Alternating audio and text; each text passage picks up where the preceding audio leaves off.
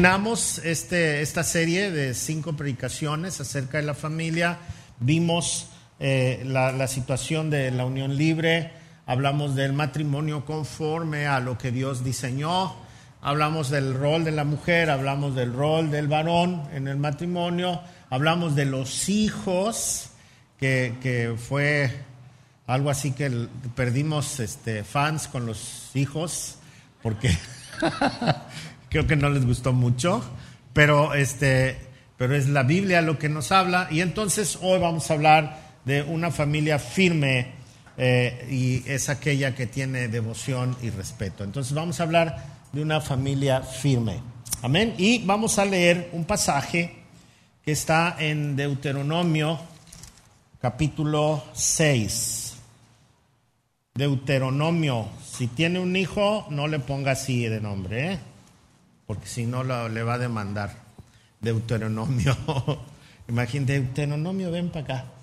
No, la, la palabra Deuteronomio significa el recuento de la historia. Ese es lo que significa la palabra Deuteronomio. Y la- nosotros tenemos una Biblia eh, diseñada de acuerdo a los libros que los judíos estudian. Pero San Jerónimo incluyó en la Biblia, lo que llamamos nosotros la Biblia católica, algunos libros deuterocanónicos, que así se llaman, o sea, que tienen autoridad histórica, pero no tienen autoridad bíblica. Entonces se les llama deuterocanónicos, porque son históricos solamente. Y es por eso que nosotros en nuestra Biblia no los tenemos incluidos, porque son históricos y algunos contradicen eh, la línea de, de la Biblia. Entonces cuando se hizo esta Biblia, que muchos llaman la Biblia de los protestantes, es la misma Biblia, solo que no incluye estos libros, porque en la cultura judía no están incluidos los deuterocanónicos. Y es por eso que nosotros tenemos una Biblia muy acorde a lo que estudiaba Jesús. Así que en el Antiguo Testamento. Y ya el Nuevo Testamento son igualitos en las dos Biblias. Ok, ahora el contexto de, esta, de, lo que vamos a leer es que los judíos, el pueblo judío había estado como esclavo en Egipto. Primero llegaron muy bien, eh, tuvieron todas las comodidades, la bendición, la autonomía, eh, todo estuvieron bien, pero dice la historia que hubo un faraón que no conoció a José y que decidió hacer esclavo al pueblo porque estaba creciendo mucho y no quería que un día se sublevaran contra ellos. Entonces los hizo esclavos y los trató muy mal. 400 años estuvieron en este lugar, no todos los 400 años fueron esclavos, pero sí una gran parte de- de- del tiempo fueron esclavos en ese lugar. Y entonces este, ellos tenían que trabajar jornadas terribles, desde que amanecía hasta que anochecía, y el único ratito que tenían de convivir como familia era antes de dormir, y eso con todo el cansancio que, traían. A la mamá se le daba un break, un tiempo de descanso, cuando tenía bebés. Y entonces solamente eran los cinco primeros años. Después el niño a los seis años podía hacer labores mínimas y a los 12 años se le trataba igual que cualquier adulto. Tenía que trabajar todo el día. Y la mujer que no tenía hijos pequeños, pues iba a trabajar también. Entonces era una esclavitud terrible. Cuando ellos salieron de, de Egipto, pues en primera no sabían qué hacer, porque siempre estaban ocupados. ¿Le ha tocado a usted que cuando está muy ocupado y de repente le dicen, pues ya, no hay trabajo? ¿Y si ahora qué hago con mi tiempo? La- las personas que, que- que se pensionan o que se retiran y de repente se ven sin trabajo y dicen, ¿y ahora qué hago? ¿No? No sé qué hacer. Algunos se ponen a correr, otros se van a nadar a la playa, otros se van al gimnasio, ¿no? Otros se van a comer mucho. Dependiendo de la historia, estoy contando un chiste local, ¿eh? que solo los que estoy diciendo saben. ok, entonces, este, de repente no sabemos qué hacer y así estaba el pueblo de Israel, no sabía eh, qué hacer más que caminar, porque Dios los mandó a caminar. Y les dijo que les iba a dar una tierra prometida, una, perdón, les prometió que les iba a dar una tierra donde fluye leche y miel, y, entonces ellos iban a entrar a ese lugar. En el trayecto, el Señor habló con Moisés y le dio ciertos mandamientos. Y esos mandamientos se los dio para que ellos cuando llegaran a este lugar pudieran vivir bien, porque ellos no sabían. Entonces prácticamente les dio una constitución política, ¿sí? Les dio un manual sanitario para que tuvieran sus leyes sanitarias y les dio las, los mandamientos que tenían que relacionarse con Dios. Entonces la ley estaba así en esas tres áreas y estaban incluidas las relaciones con los vecinos, con otras naciones, todo esto. Entonces, eh, esto es lo que, lo que sucedió. Pero para que ellos tuvieran una vida familiar correcta y para que tuvieran una vida llena de salud y de prosperidad, entonces le da una instrucción especial y está en el capítulo 6 de Deuteronomio. Vamos a leer del verso 1 al verso 9. Dice así la palabra del Señor. Tengo mi Biblia de nueva traducción viviente, capítulo 6 de Deuteronomio. Dice, esos son los mandamientos, los decretos y las ordenanzas que el Señor tu Dios me encargó que te enseñara. Obedécelos cuando llegues a la tierra donde estás a punto de entrar y que vas a poseer tú, tus hijos y tus nietos teman al Señor su Dios durante toda la vida. Si obedeces todos los decretos y mandatos del Señor, disfrutarás de una larga vida. Escucha con atención, pueblo de Israel. Asegúrate de obedecer. Entonces todo te saldrá bien y tendrás muchos hijos en la tierra donde fluye la leche y la miel, tal como el Señor Dios de tus antepasados te lo prometió.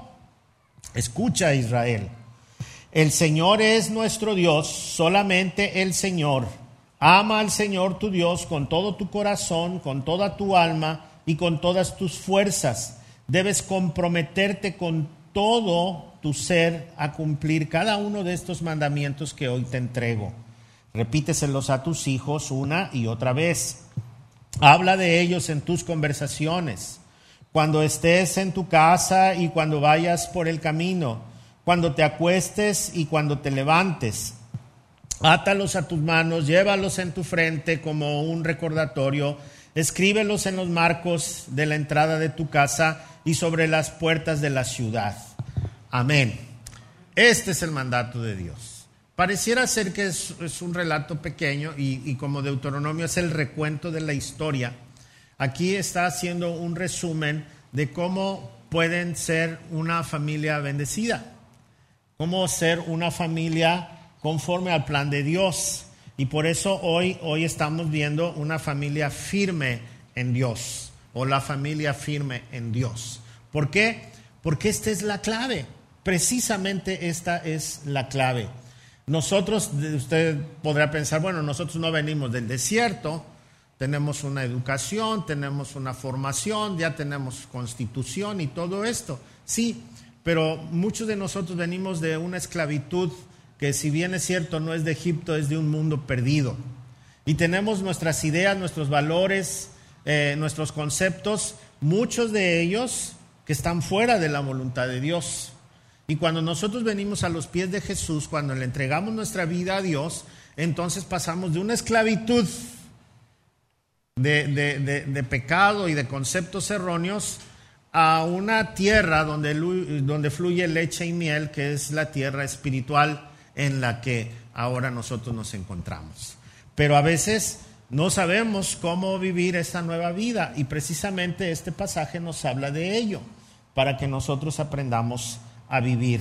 Hay, hay, hay conceptos que yo saqué y que pude acomodar de acuerdo a la familia, porque este pasaje, aunque está siendo para todo el pueblo, si nosotros lo hacemos en particular, va a ser a una familia, porque habla de el padre que instruye, que instruye a los hijos, que instruye a los nietos, que en la casa se vive esta situación.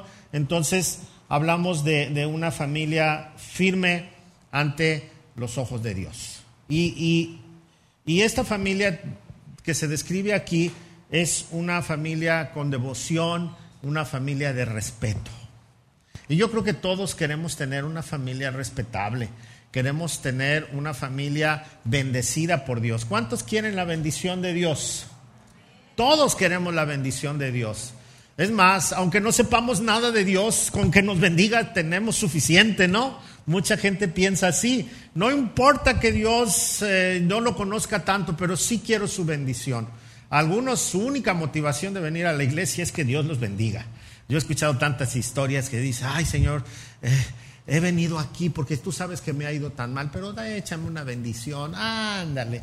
Y, eso es lo que quiere mucha gente, una bendición. Bueno, pues este pasaje dice que podemos vivir una vida bendecida para siempre y estar seguros de que Dios va a traer esa bendición a nuestra vida. Si recordamos un poquito lo que leímos, dice que estas órdenes son para obedecerse. Dice que estas órdenes son para que nos vaya muy bien y tengamos muchos años en la tierra, pero no solamente muchos años, sino años bendecidos, llenos de salud, llenos de bendición. Dice, escucha, tenemos un solo Dios, no tenemos varios dioses y este Dios hay que entregarnos en mente, en espíritu, en, hechos, en todo. Dice, ama al Señor tu Dios con todo tu corazón, con toda tu alma, con todas tus fuerzas. Y, y, entonces necesitamos reconocer esto. Y luego dice, y ahora mis mandamientos quiero que los medites, los practiques todo el día, desde que te levantas hasta que te acuestas. Cuando vayas por el camino, cuando te sientes a tu mesa, repítele a tus hijos, repítele a tus nietos. O sea, este es el resumen. Y pues yo creo que, que cada uno de nosotros debe aprender que esta es la fórmula para vivir una vida bendecida, una vida que, que, el Señor nos va a llevar de su mano. Y para eso, si estamos hablando de la familia, el punto número uno sería que Dios quiere padres consagrados a Dios. Esa es la, base. Cuando los papás están consagrados a Dios, entonces estamos empezando bien. Cuando los papás tienen un compromiso real para que como esposos puedan ser guiados por el Señor, entonces están dando los primeros pasos firmes. Hay una instrucción dice que enseñemos a los hijos, pero no podemos enseñarles lo que no tenemos. Entonces nosotros como papás tenemos que aprender a leer la escritura, tenemos que aprender a practicarla, tenemos que aprender a reflejar el amor de Dios, no solamente con mi esposa, con mi esposo, sino a los hijos y a nuestra comunidad. Cuando nosotros como esposos nos ponemos de acuerdo, oramos juntos, leemos la palabra juntos, cuando nosotros como esposos vivimos de acuerdo a los valores que la Biblia nos entrega, entonces, aunque todavía no lleguen los hijos, ya empezamos a ser bendecidos. Empezamos a ser una familia conforme al corazón de Dios. Porque ese es el principio, esa es la base. Si dice, usted puede decir, bueno, yo soy soltero, yo todavía no tengo esposa, no tengo esposo. Bueno, puede empezar desde ahorita puede empezar su relación con Dios, entregarle todo su ser y si usted se espera, el Señor le va a mandar a alguien, una pareja, para que usted se una en matrimonio y juntos empiecen a caminar en el Señor. Por eso la Biblia dice, no te unas en yugo desigual, para que cuando tú estés consagrado al Señor, seguramente Dios tiene otra persona consagrada al Señor para ti.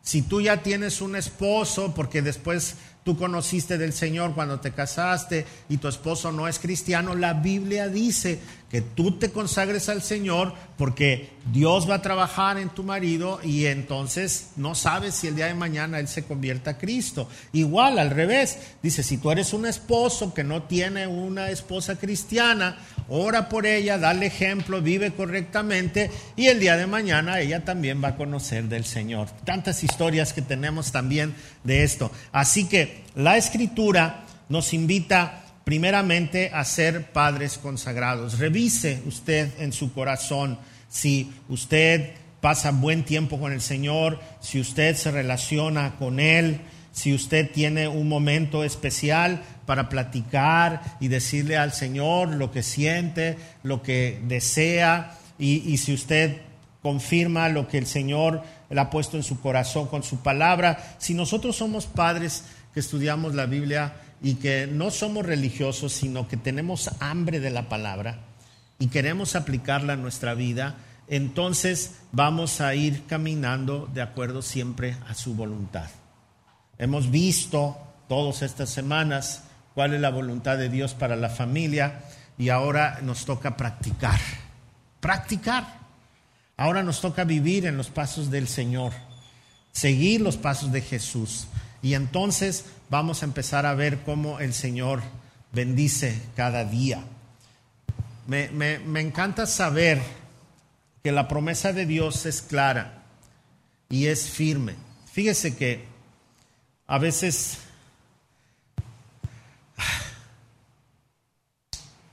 a veces se cansa uno más de lo normal. Y suspiré porque ayer no hice nada y me cansé. Eso quiere decir que los años no pasan de balde, ¿ah? ¿O no? No pasan de balde. Y había cosas que yo hacía que ahora las quiero hacer y me cuestan trabajo. Y eso que estoy fuerte y guapo, pero hay cosas que ya no puedo hacer. Entonces, este, bueno, lo de fuerte fue Basile.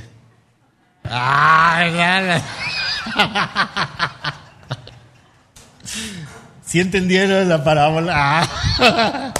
ok, entonces me pongo a pensar, híjole, qué bueno que encontré a Dios. Qué bueno que Dios tuvo misericordia de mí. Qué bueno que, Él decidió anotarme en el libro de la vida. Fíjese, mi generación, en mis vecinos, mis vecinos acaban de, de morir algunos de mis vecinos, que somos contemporáneos. Este, cuando yo llegué ahí al barrio, pues nos hicimos amigos, luego, luego, amigas, amigos. Y a todos nos encantaba la pisteada, ¿no? Y era la manera en que socializábamos, tomando, platicando, y donde no había pisto, como que no había ambiente, ¿no? Y, entonces, eh, esa era mi, manera de vivir.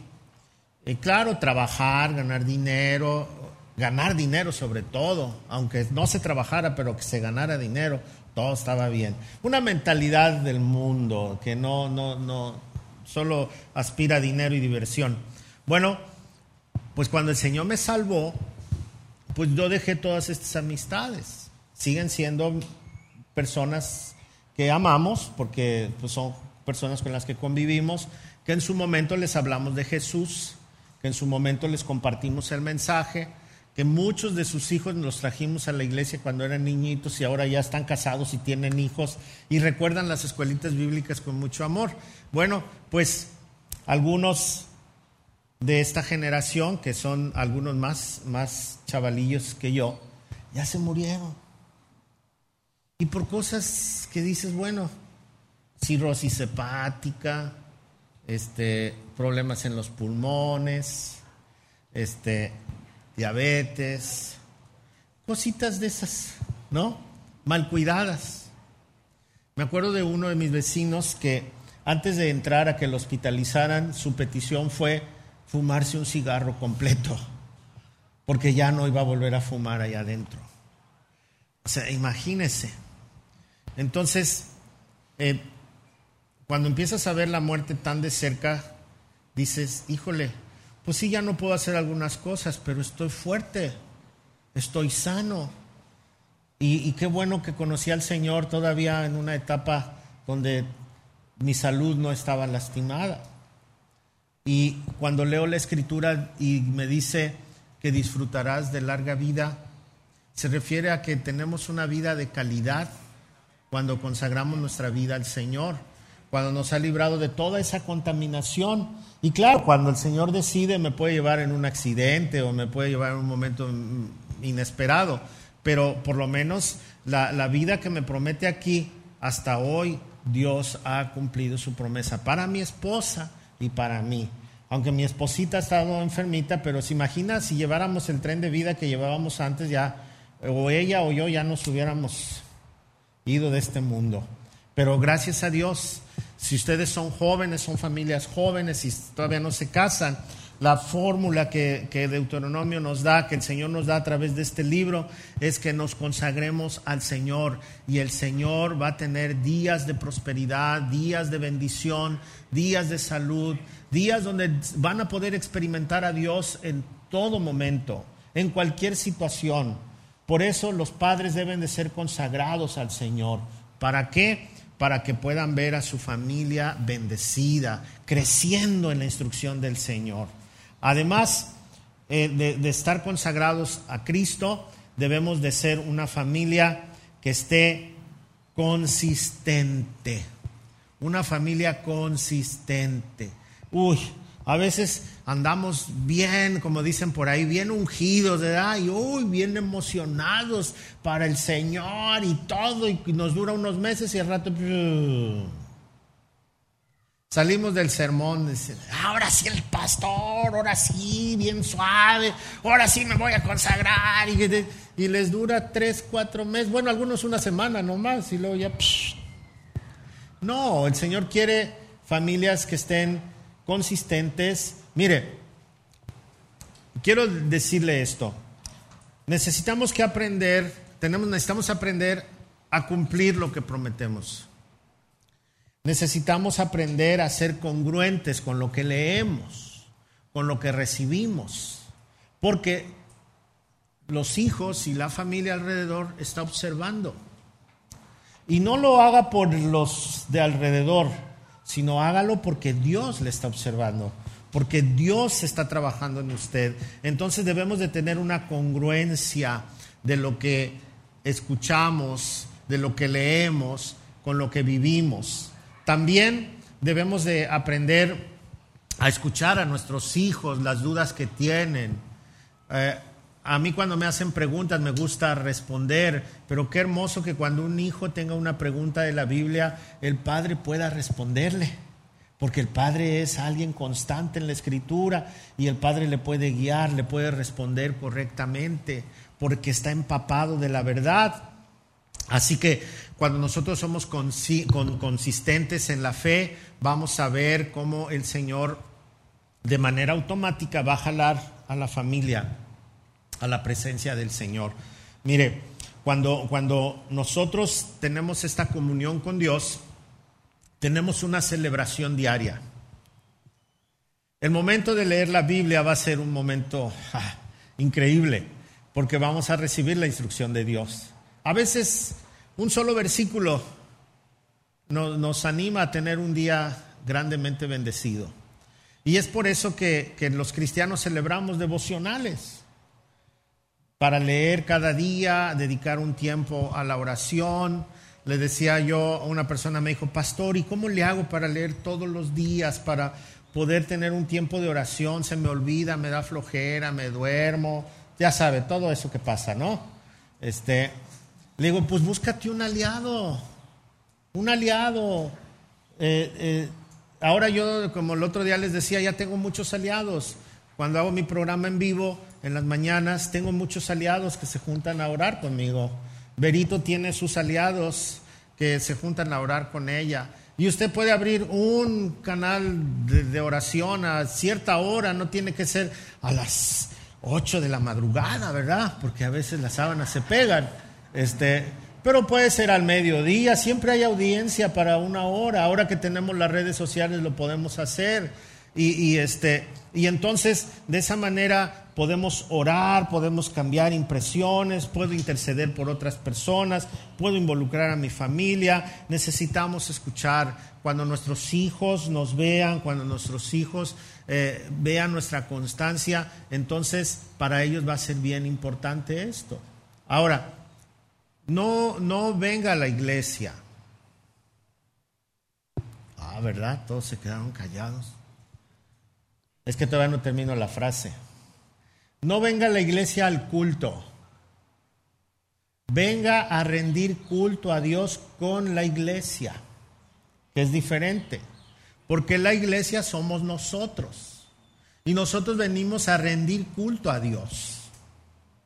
Enséñele a sus hijos. Hemos tenido una semana de trabajo, hemos tenido una semana de, problemas, hemos tenido una semana de prosperidad, eh, libramos una semana más sin coronavirus, ¿verdad? Y entonces vengo a rendirle culto a Dios, vengo a alabar su nombre. Vengo a darle las gracias. Vengo a rendirme delante de Él. No vengo a cumplir. Es que es domingo. ¿Qué se hace los domingos? Pues se va a la iglesia y luego el pastor nos duerme. Ojalá y cantaran todo el tiempo porque ahí no se duerme uno. Porque vienes a cumplir algo. Pero cuando tú vienes a rendirle culto a Dios, pues le cantas con todo tu corazón, porque tú vienes a ofrecerle a Él. Cuando tú vienes a rendirle culto a Dios, escucha su palabra con atención. No importa quién le esté predicando, ¿sí? Porque habemos predicadores diferentes. Hay hermanos que son predicadores y son como el violín, ¿no? Y dice, ay, el hermano me aburre pues no se aburre.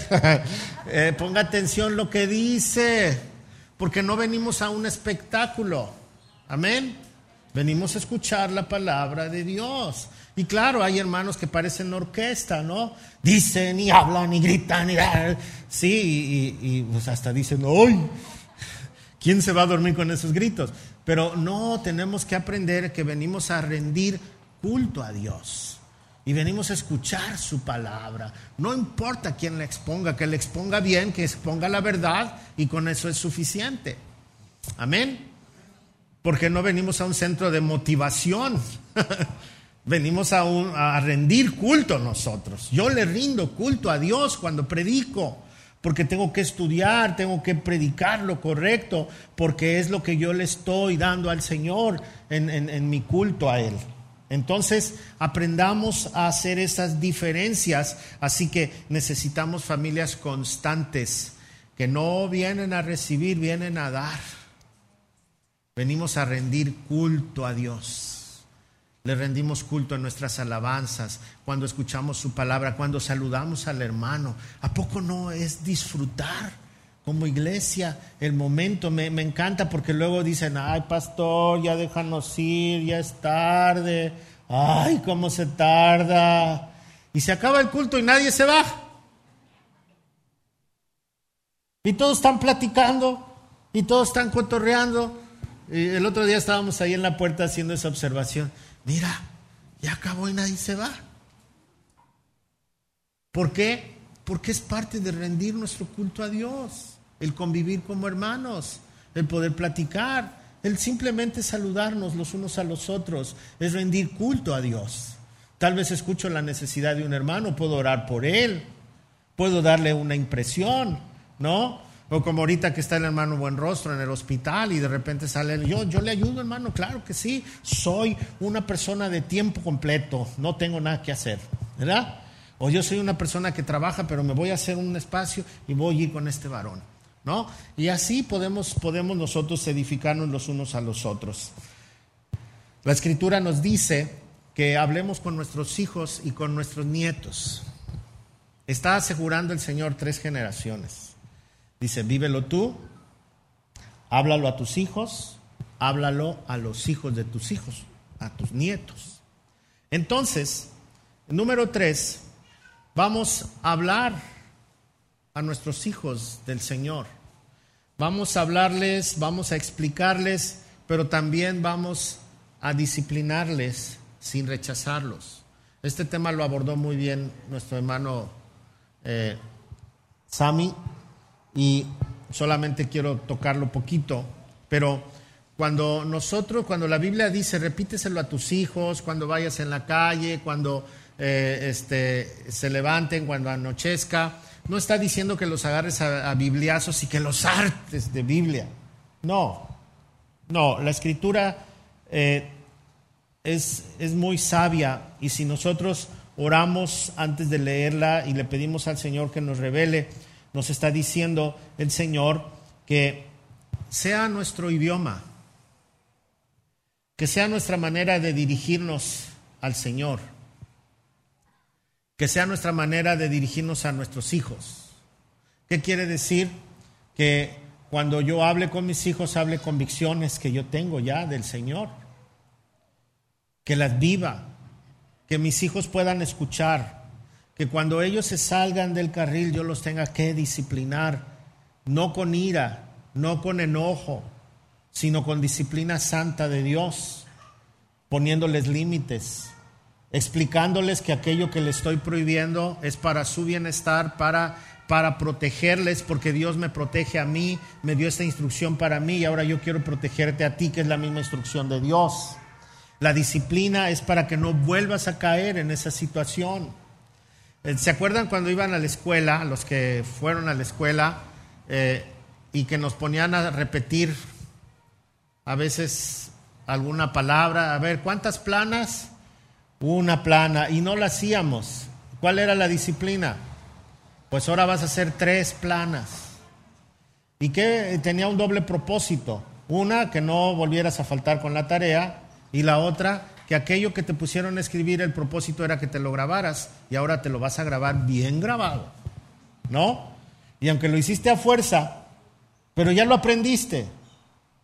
Y es una disciplina sin violencia. Es una disciplina que edifica. Entonces aprendamos a disciplinar a nuestros hijos en, en una sociedad tan permisiva, tan terrible. Fíjese, yo soy chilango, a mucha honra y se me nota, ¿no? Los de Acapulco son igual que nosotros.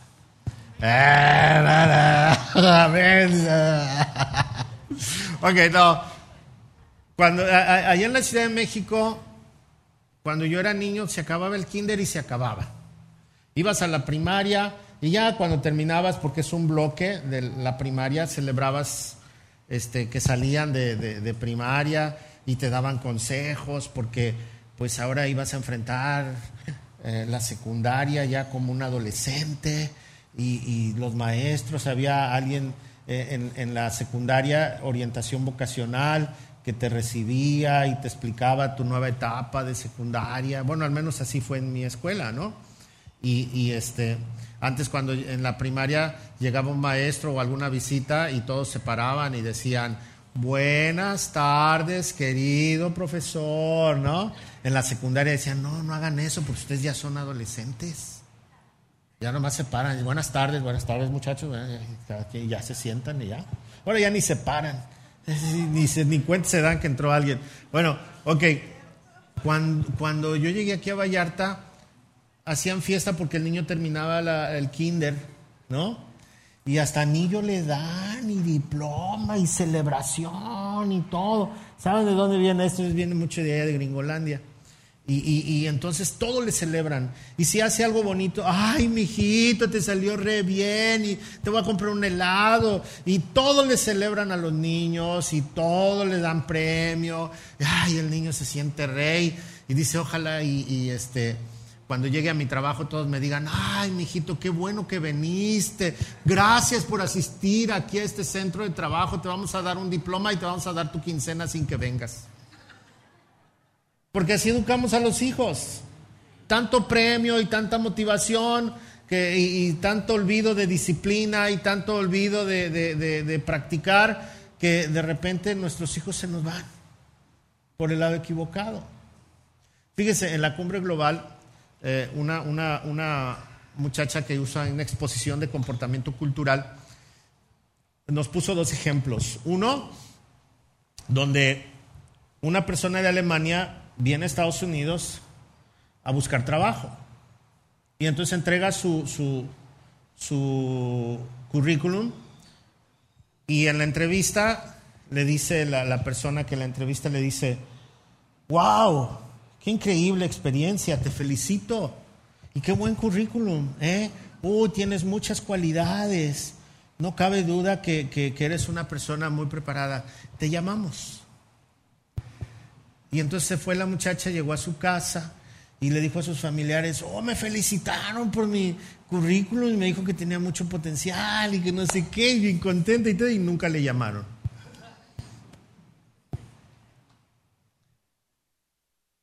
Y otra persona que fue de Estados Unidos, Alemania, presentó su currículum y en la entrevista la persona que la entrevistó le dijo, mm, ¿nada más estudió esto? Pudo haber estudiado otra cosa. Oh, tiene muy poca experiencia en esto. Mm, sí la felicitaron aquí, pero tendríamos que ver realmente si es cierto que usted es capaz para esto. ¿Sabe que yo creo que no le vamos a dar el trabajo? Y regresó a su casa llorando y diciendo que, que pues si ella estaba bien preparada y todo, y ¿por qué le habían tratado así? Bueno, porque acá tiene la cultura de celebrarte todo sin decirte la verdad. Y allá tienen una falta de tacto para decirte las cosas que te dicen todo crudo. Y, y, el que vive allá ya sabe lo que le espera, entonces tiene que esforzarse para hacerlo mejor, para que no le rechacen.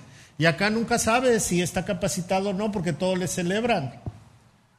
Y nosotros estamos heredando esa, esa cultura de celebración. Todos le celebramos, todos les aplaudimos y no los ayudamos a madurar. Mi, mi, mi mamá tiene una cultura. Cuando yo me levanto a lavar los trastes, que no lo hago seguido, de vez en cuando cuando me siento muy enamorado, o sea, todos los días. y, estoy lavando los trastes y mi mamá dice, déjalos ahí, yo los lavo. Y entonces mi mujer voltea a ver a mi mamá y le dice, él quiere lavarlos.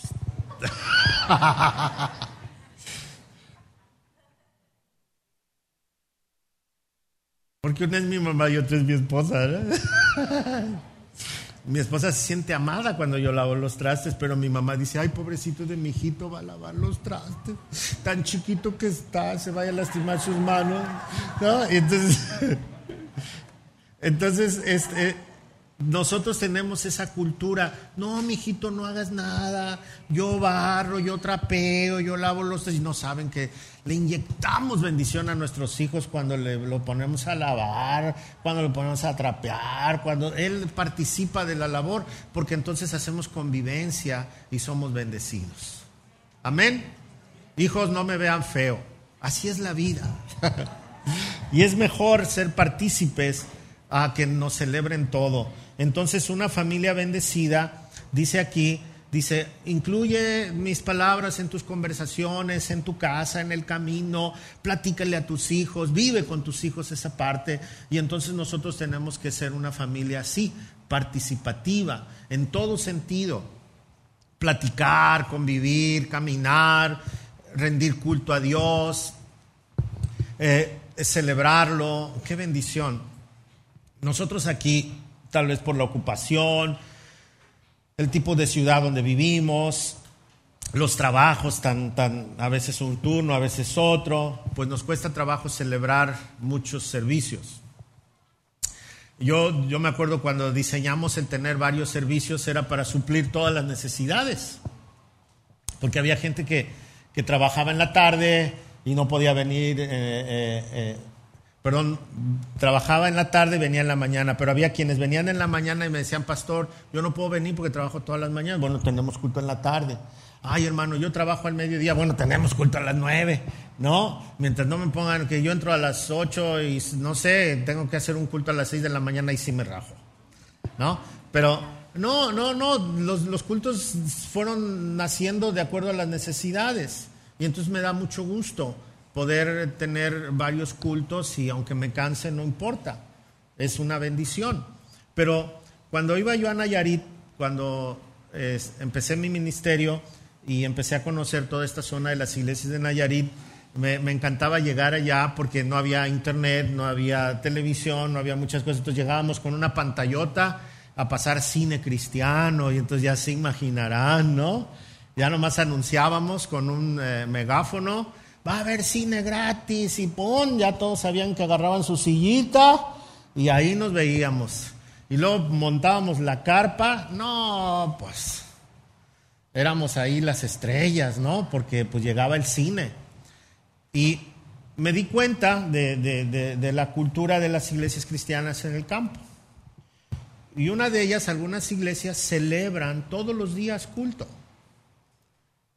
Uno en la mañana y uno en la noche. ¿Cómo es esto?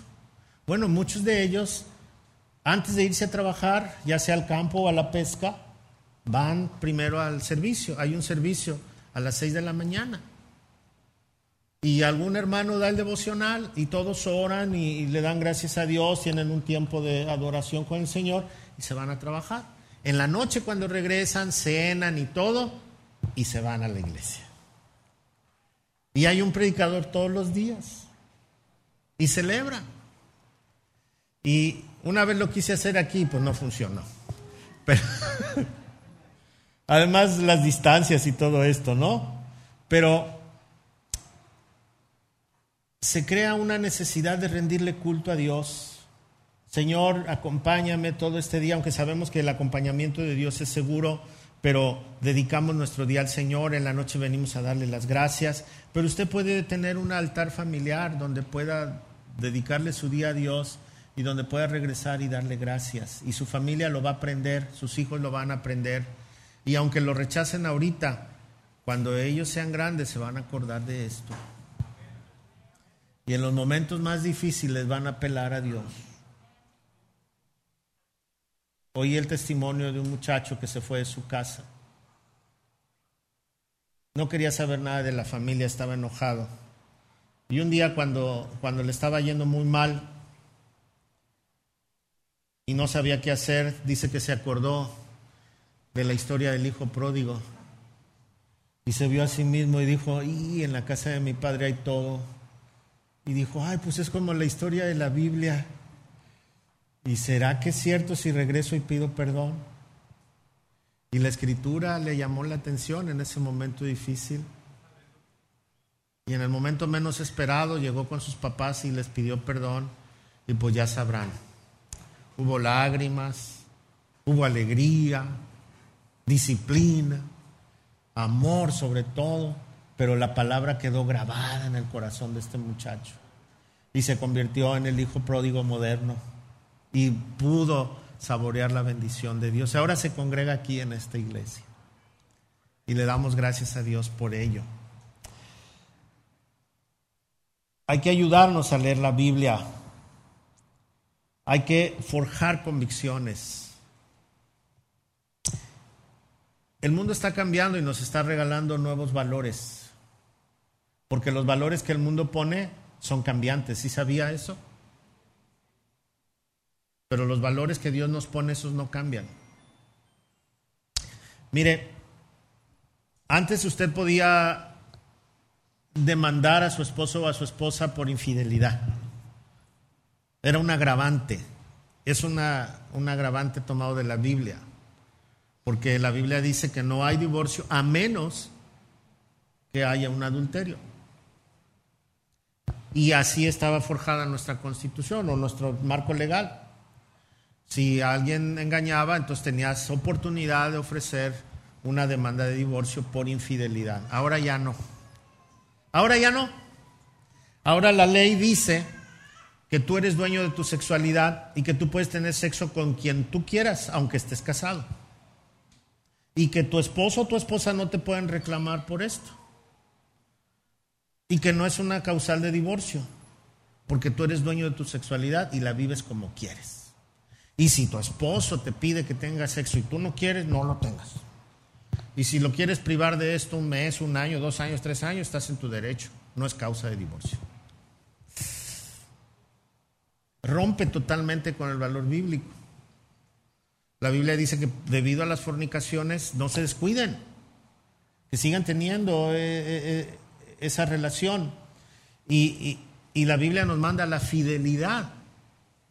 Pero el código ahora civil dice que puedes usar tu sexualidad como tú quieras. Entonces un hijo me puede decir, papá, pues yo puedo usar mi sexualidad como yo quiera. Y no es ilegal. Está bajo un marco legal civil o no. Y usted como esposo puede engañar a su esposa, su mujer le puede engañar y va a decir, no te estoy haciendo nada malo, la ley me lo permite. Uh, qué peligro. Pero así es como está nuestro país. Pero cuando yo inculco el valor bíblico y lo siembro en el corazón de mis hijos y lo vivo y oro por ellos y les ayudo en sus dudas, entonces yo voy a empezar a infundir estos valores bíblicos en su corazón.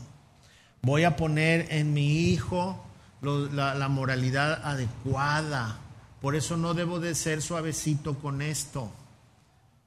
Debo enseñar correctamente y debo vivir correctamente. Por eso dice, repíteselos siempre, todos los días, aunque te odien. No, no dice así. Pero los hijos de repente nos, se molestan, nos odian a ratitos. Ay, ay, mi papá y mi mamá son bien santurrones. Pero mañana les va a servir. Mañana les va a servir. No le hace que los arte. Amén.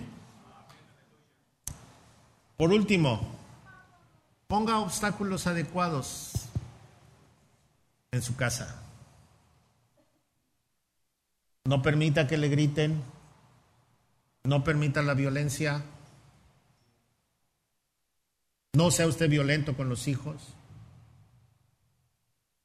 No sea usted violento con sus vecinos. Ponga los límites bíblicos correctos para algunas cosas. ¿Sí? Una vida sin límites también se desborda y lastima. Así que debemos de tener límites. Varón, debe tomar su liderazgo sano, correcto, bíblico. Esposa, agárrese de ese liderazgo y ámelo.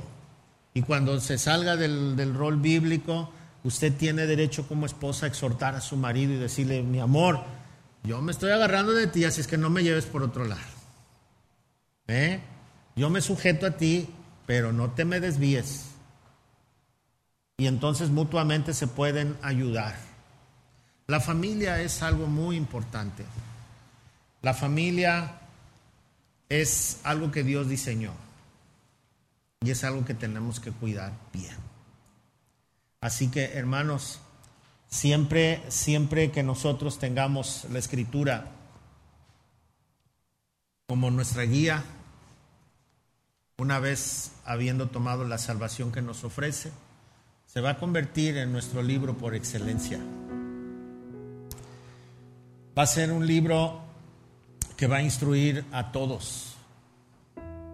Lea libros cristianos, lea, vea películas cristianas, vea cosas con valores correctos, lea otros libros. Yo he leído muchos libros de, de como dicen ahora en el léxico cristiano del mundo, ¿no? que son muy edificantes, que me ayudan. Pero separe los valores que enseñan y marque esas diferencias. La familia es el diseño de Dios.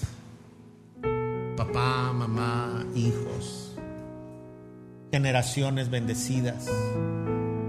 Cuando usted permita que su vida y su familia se manejen de acuerdo a la voluntad de Dios, hasta Dios le va a liberar de esos predicadores mentirosos que solo quieren estafarle quitarle su dinero.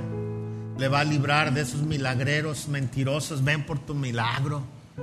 Ven por el poder. Mire, el poder está en la obediencia. Aquí está. Y si usted lo tiene correctamente, no va a ser engañado por nadie.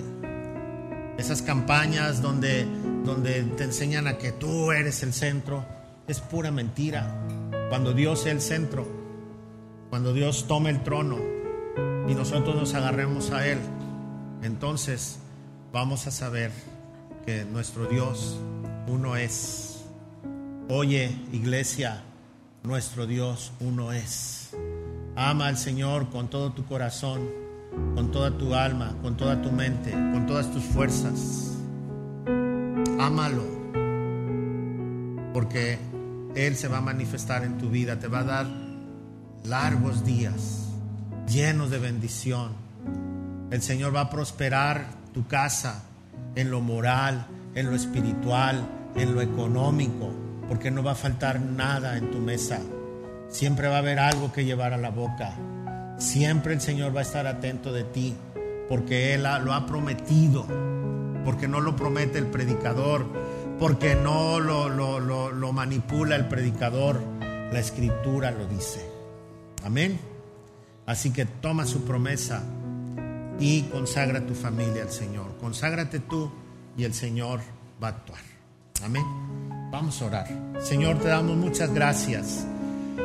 Te alabamos, Dios, porque tus promesas se cumplen en la familia. Gracias por estas cinco semanas en las que hemos hablado, Señor, de tu propósito en cada hogar. Y gracias también porque nos has mostrado, Señor, qué es lo que quieres para cada familia. Especialmente, Señor, aquellas que te conocemos, que podemos ser usados para que otras familias vengan a tus pies también. Gracias, Padre Celestial. Gracias por tus promesas. Gracias por tus consejos. Gracias por tu exhortación y por los límites que nos pones también. Gracias por tu disciplina. Ayúdanos a ver familias edificadas en la roca conforme lo que tú quieres. En el nombre de Jesús dedicamos a nuestras familias a ti, Señor. Las ponemos en tus manos, a nuestros hijos, los que están consagrados y también los que se han desviado. Señor, los ponemos en tus manos y también creemos que tu promesa se va a cumplir algún día en ellos, pues les hemos instruido, Señor, en tu camino. Así que, Padre Celestial, estamos en tu mano. Glorifícate. Si usted está aquí y no tiene a Cristo en su corazón todavía, el Señor quiere salvarle, quiere salvar a su familia, quiere entrar a su corazón para que todo esto empiece eh, desde cero. El Señor quiere perdonar sus pecados y quiere comenzar una nueva etapa con usted. Así que dígale, Señor, aquí estoy, me arrepiento de mis pecados, me arrepiento de, mi rebeldía contra ti y hoy quiero consagrarme a ti plenamente tómame en tus brazos, haz de mí la persona que tú quieres que yo sea. Creo que Jesucristo es mi Salvador, que Él pagó por mis pecados en la cruz y espero un día verle cara a cara. Espero un día cuando Él regrese que pueda llevarme con Él. Me pongo en tus manos, Señor, en el nombre de Jesús.